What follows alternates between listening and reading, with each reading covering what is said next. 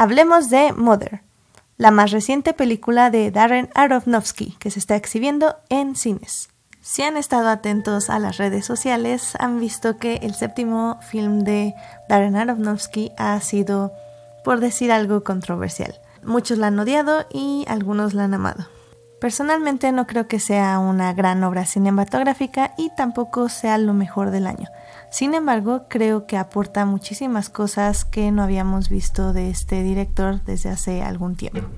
Para mí, la obra de Darren Aronofsky puede dividirse en dos partes, sus historias como de personajes que hablan acerca de cómo alguien hace hasta lo imposible para cumplir sus metas, como en El Cisne Negro, The Wrestler o hasta en Requiem por un Sueño. Y por otra parte tenemos sus películas interpretativas, que son Pi, The Fontaine y Noé. Estas últimas dos son un poco más parecidas a lo que vemos en Mother, unas películas que tienen un gran background religioso en este caso católico, que buscan una interpretación exclusivamente religiosa. Recientemente vi en Twitter un comentario que me parece muy acertado. Realmente no sé si Aronofsky es un gran religioso o un cínico.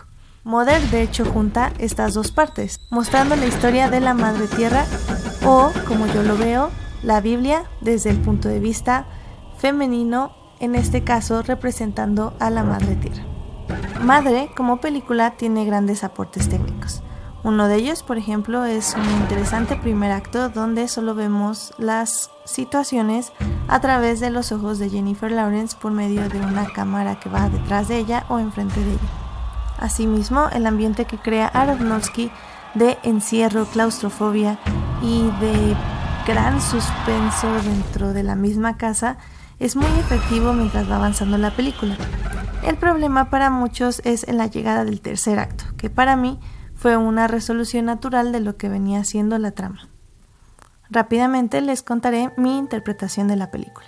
El personaje de Jennifer Lawrence, que en los créditos aparece como madre, como he mencionado, para mí es la Madre Tierra. El papel de Javier Bardem es Dios.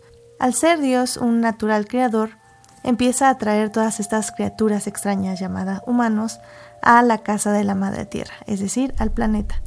Obviamente, estas criaturas humanos, o sea, nosotros mismos, somos un parásito natural, que pensamos que todo nos pertenece y que todo es nuestro, y al tomarlo en nuestras manos lo empezamos a destruir.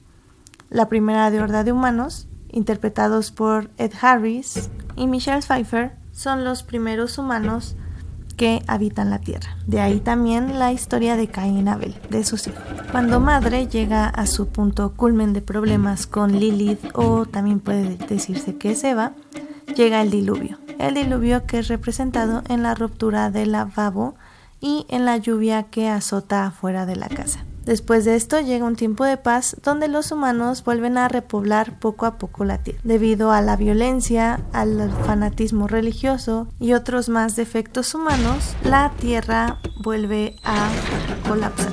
Es decir, madre nos quiere fuera de su casa. No solo porque los frutos que nos da los destruimos rápidamente, sino porque también consumimos lo que ella más aprecia.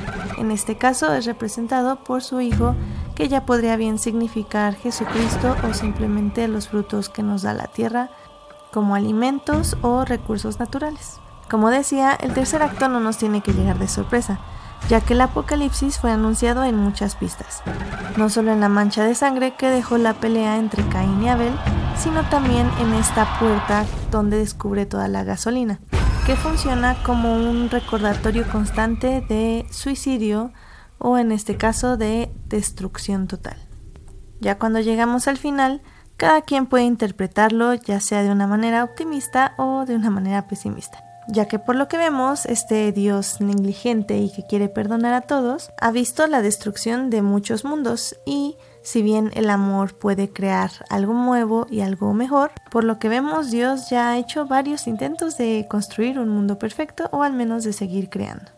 Aparte de mi interpretación personal, pues hay varias formas de ver esta película, ya sea de una lucha de géneros, el artista contra la idea de la creación, la naturaleza o, como decía, desde el punto de vista cristiano. Tal vez en lo único que podemos estar de acuerdo es que Mother es una película que se tiene que ver, ya sea para amarla o para odiarla.